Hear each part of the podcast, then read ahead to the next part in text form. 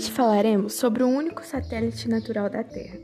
Por sua proximidade com o planeta Terra, é o objeto maior e mais brilhante no céu noturno terrestre. Falaremos sobre a Lua.